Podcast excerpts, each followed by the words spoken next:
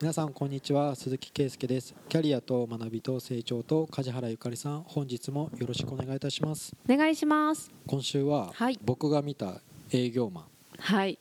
ンのエピソードです。はい。新入社員の方、まあ2年目だったんですけど、うん。まあ、若い営業の女の子だったんですよ、はい。女の子って言っちゃいけないんですけど。おおそうね。そうだね。女性ね。あうん。のね、営業がきついのは嫌なんですよ営業されるのが嫌なタイプで自分は営業してたのにとかうん。そういうツッコミがあるかもしれないんですけど営業に対してガンと断るんですようん。なんか所長の鈴木先生いらっしゃいますか？とかそういう電話かかってきたら所長は1ヶ月育休に行ってますとか言って適当に嘘ついたりとか？なんかうんもうもう間に合ってますとかうん言って営業だったらいらないとかはっきり言ったりとかはい。うん。1分だけお時間いただいてもいいですか？うん。3秒だったらいいけど1分はない。ガチャとかさ そういう冷たい人うなんですけどん。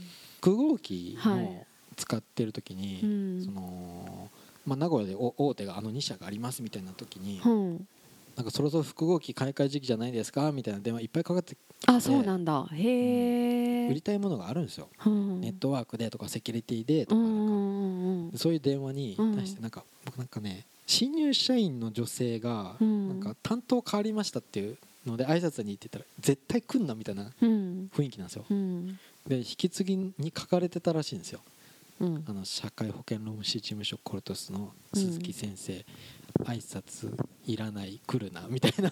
ほう。そうやって教えてもらったんだ。引きそう引き継ぎに書いてありました。とだからだから厳しいとこだなと思思ってましたそれを言っちゃうんだ本人に。でそれが、うん。それがね会ってみるといい人でしたとかああそうね。そういう感じだよね。勘違いすんなバカとか。うん。というかもうだから会社は行けっていうことなんですよ。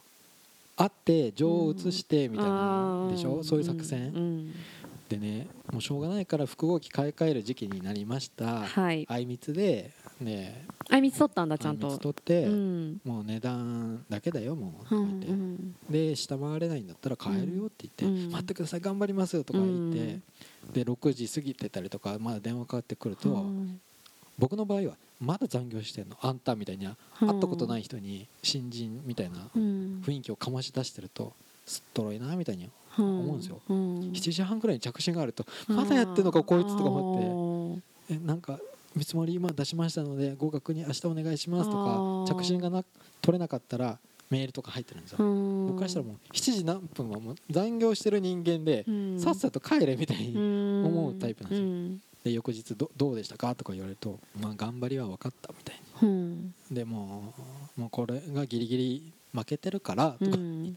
まだなんですか？本当に相手の金額を教えていただければとか言って。あと設定も自分でやりますからとか、うんうんしつこいし終わりがねえなこいつとか思ってもうはっきりと向こうはこの金額なんだよとか言ってもうこんだけ差があるじゃんって、うん。あ結構下がったんだ。うん。それをその金額を見積もり見せてもらえれば、うん。それもなんとか頑張りますみたいなことを言って、うん。本当に鬱陶しいなと思って、うん。その見積もり見せてあげたんですよ、うん。メールで、うん。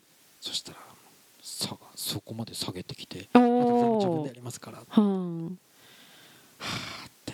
て発注書とかをでついに来たんですよ、今まで電話のやり取りしか。うん。その時に「新人でしょ？あんた」みたいな、うん。もう2年目で。4月で24歳になりましたでもとうかなんかん言って「きつくないの?」とか言って、こうん。こんなに営業で嫌な客いて？とか言って「俺なんてお前来んな」みたいな感じだったでしょ？電話でって言って「うんはい」とか言って「本当電話の時きつくて」とか言って。うん でここで私泣いてましたとか言われたらどうしようとか思ったけどうん もう営業マンの良さとかじゃなくてもう値段でいいからうん複合機なんか？みたいに思ってたんですよ。うん。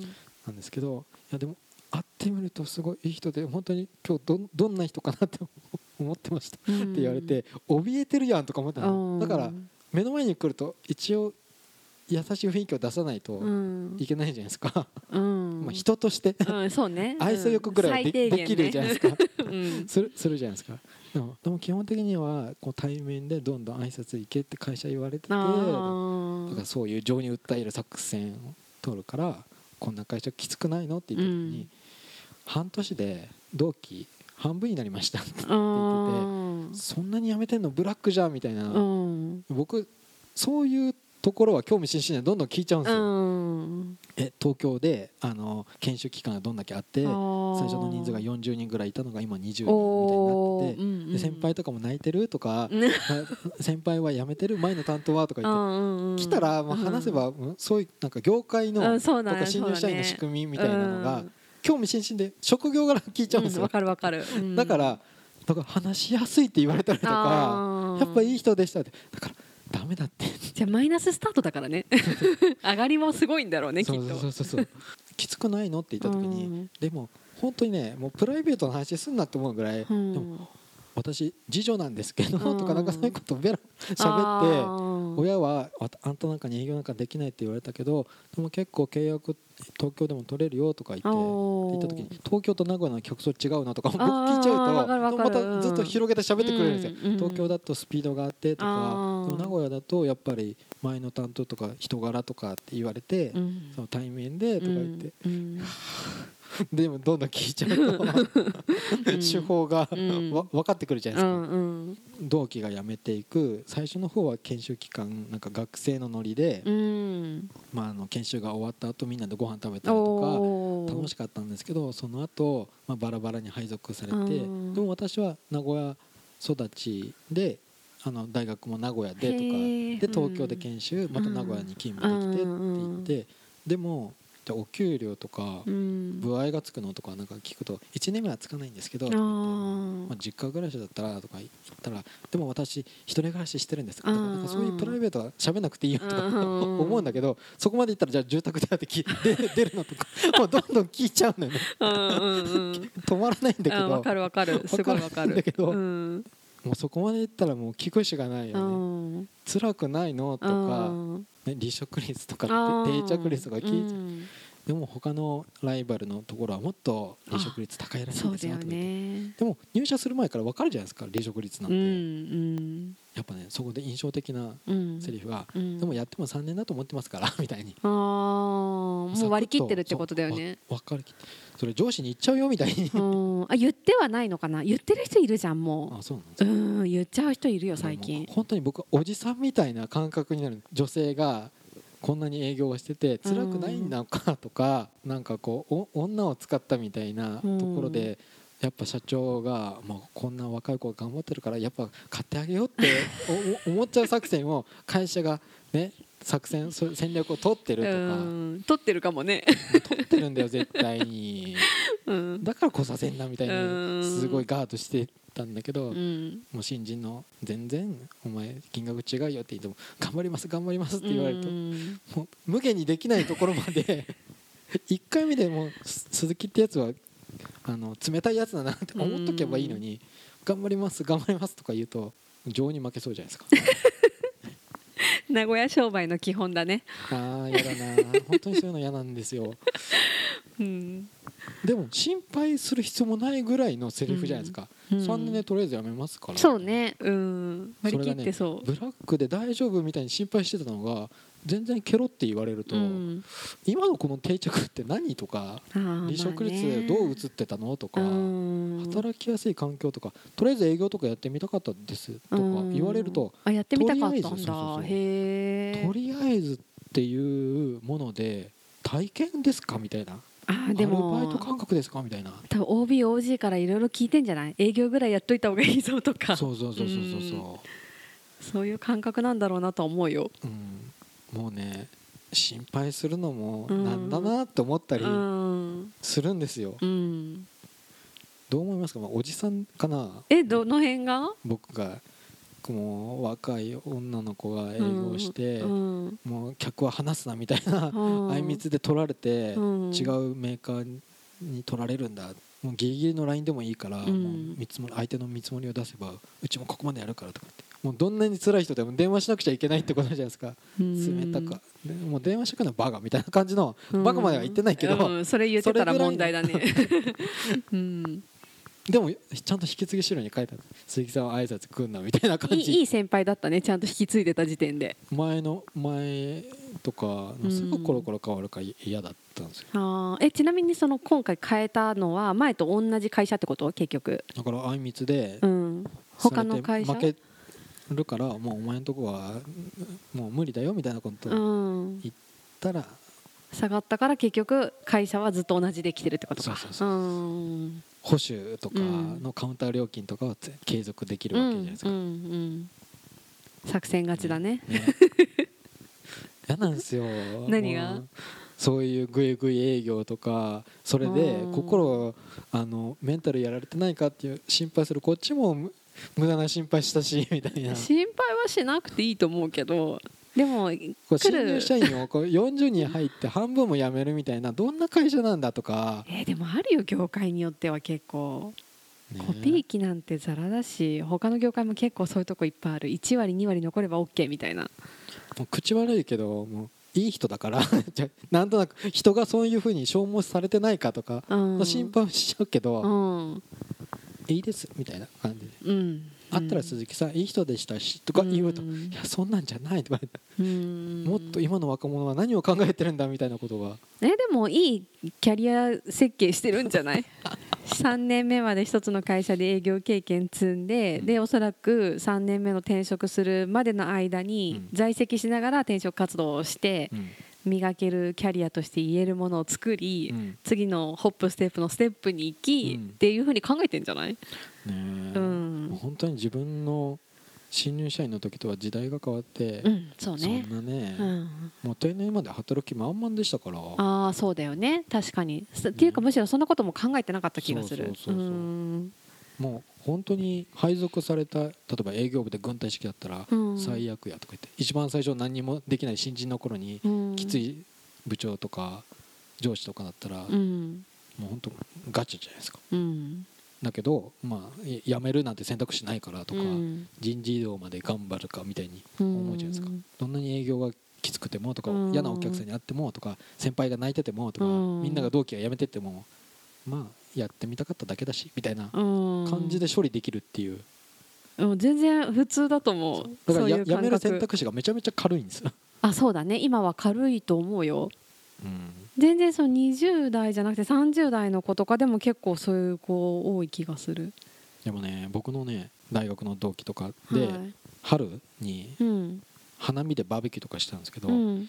その他のやつが言ってて、うん。なんか配属されたその上司、福岡から来たっていううん。上司がうん。久しぶりに「お前こんなもんできないのかバカ!」とか言ってて久しぶりにうんそんなバカとか言う人見たとか言ってたらうん。金融機関で働いてるやつ支店長「えうちなんて毎日なんだけど」とか。えー、本当？うそうもう本当に支店長の性格だけでもう罵倒なんていくらでもあるよとか言って今時ねえよなって言いながらとかやって、うん。とかだ同期も今でも今のタイミングで辞めるやつとかいるっていう話とかでは盛り上がって、うん。え家族とか家とかあっても、俺らの年代で辞めるやつおんのとかう言っおるよとかうん。言ってて、はあそそその時のメンバー全員もう一つの会社でずっとあやめてないんだ。で僕もサラリーマン1回しかやってなくて、うん。あその後はずっとフリーランス、うんだから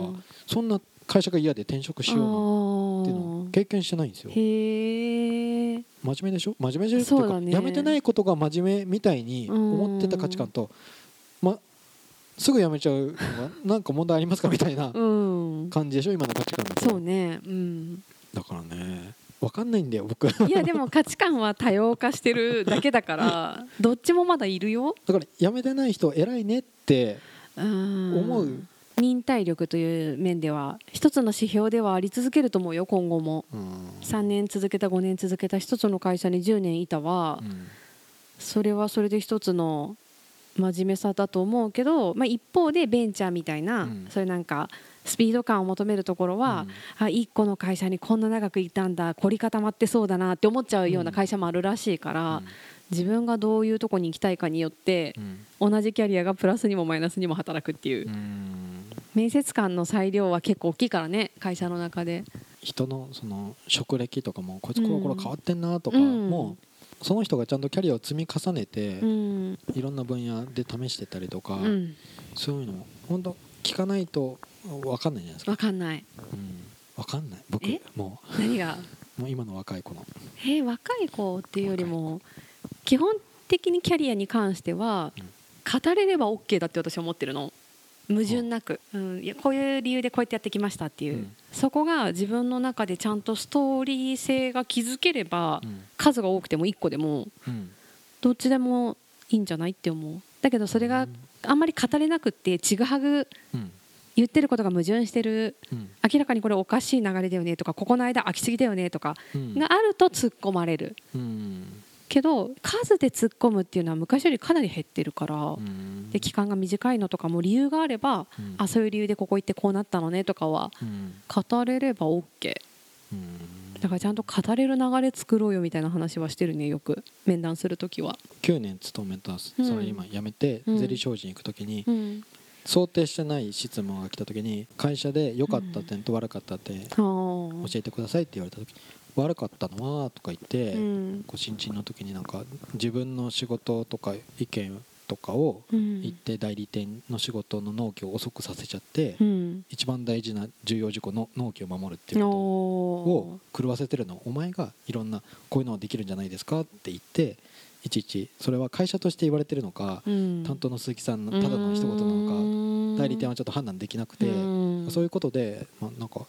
上司に怒られたとか覚えていて、うん。そういうのが良くなかったなって思い返すんですけど良かった点は特にないですねみたいなことをうん。言っても採用されれたんですよ。うん。そその時にこいつ9年間何やってたんだって人では思うかなって思いながら、うん。そこは別に対して求めてなかったんじゃない？その会社は、うん。スキルあれば OK とか。そこはだから採用の基準によるよね。うん人柄とか話し方とかで見る会社もあるし、資格とかできることで見る会社もあるし、ちょっとは持った方が良かったなっていうか、うん、なんかやりがいを感じるところとか。あでもね盛るのはねやめた方がいいと思うよ面接。もうだって盛らなさすぎだな俺とかまあうんそうだね。盛らなさすぎもでもそっちの方が好かれる気がするけどね。うん伝わる人には伝わるから あ本当にそうなんだなっていうのとあ めちゃくちゃいい風に言ってるなとかは多分通じちゃうと思う。伝わっちゃうと思なんか世代間ギャップみたいなやつで、う。うん。いやそんなの楽しくない9年間過ごしたのみたいにうん。心配今だったら心配しちゃいそう。楽しくなかったの？前の会社とか。客観的に見たら。うんその人が不幸そうだったらそう思っちゃうかもしれないけどそう見えたってこと？その営業に来た子。わわかんない。なんか私み初初対面すぎてで。初対面でも明らかになんか負のオーラが漂ってますとかすごい疲れてますみたいな人はえ大丈夫？そのまま続けてとか思うけど、うん。明るく元気に営業しててそうなんですよ大変なんですよ母ぐらいの人だったら 全然そんな心配しないね。うん事実を並べるともう本当僕は心配をしちゃうみたいな感じなんですけどうん。人を見てああ大丈夫そうだなっていうのもうん。わかんないよねそれは。先入観でかいな、うんうん。わかんないわかんない。まあ職業柄だから。うん。私は逆に職業柄で深く聞いてない時はあんまり入らないようにしてるから触れないかもしれない。うん。うん。営業が辛いとか、うん。離職率高いからブラックだなとかそんなねなんか嫌な客に当たるのかわいそうだなとか、うん。ね。何？もう僕人事労務の世界ではいけてないなっていうふうに。うん。じゃあこの事実だけをも出すとうん。人をこき使ってる会社だなんか人を消耗させてる会社だなみたいに。えどういうこと？1年で半分も辞めてく会社なんて、うん。ブラックだっていうそその事実だけを切り抜くと、ももうブラック認定をしちゃうっていうなんか浅はかな人間っていうか、あ社労士視点でってこと？そうそうそうあーまあブラックなんだと思うよ実際。いやいやそうでしょ実際。でも本人がブラック認定してないっていう。また業界がそうだって分かって入ってると思うよ多分。あだって業界全体でそうじゃん。ーうん。コピー機の営業とか言っちゃったらあれだけど、うその業界ってもうノルマやっぱあるうし、ん。で先輩から丁寧にいちいち教わってっていうよりも、うん。自分のノルマをいかにこなしていくかで回って、うん今言い方悪いけどペコペコして ご機嫌伺って契約もらってっていうところをやり続ける仕事だから、うん。大変だと思うよ。で分かって入ってやってるからまあこんなもんっすよぐらいな感じなんじゃない、ね。うん。強いね。素晴らしいね。え？いやおじさん理解できなかったなあそうなんだ。全然考えてて偉いじゃん。ちゃんとやってるじゃんみたいなイメージ今私聞くと。そうだねでもなんか、若い女の子が弱い生き物みたいにあそういう感じ、ま、おっさんの考え。そうそうそうそうそうそう。だからあれじゃん。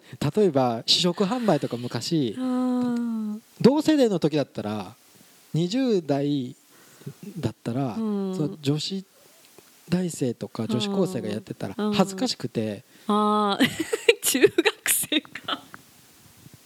じゃあこれ嫌なんですよみたいなヤクルトとかなんか飲んでくださいって言って「ありがとう」とかなんか行くの。でも部長とか「俺もああいう子かわいもうかわいそう」とか「かわいい」っていうのをもう入り混じってもうのもう目があったらもう飲んじゃうし、絶対1本2本買わないとあれさもうよくできてるよねって言ったら 俺そんなの完璧無視で目合わせないようにしますみたいな感じで照れもあるしなんか年代が近いなるほどね、うん、でも今なんか営業の女の子大丈夫かなみたいな。おおっさん視点になってるだけなんですよ。いいじゃん。優しいおっさんになって。いいことじゃんそういう人がいるから世の中回ってくんだよ。ちゃんとそうやって商品が売れてヤクルトも売れて成り立っていくんですよ。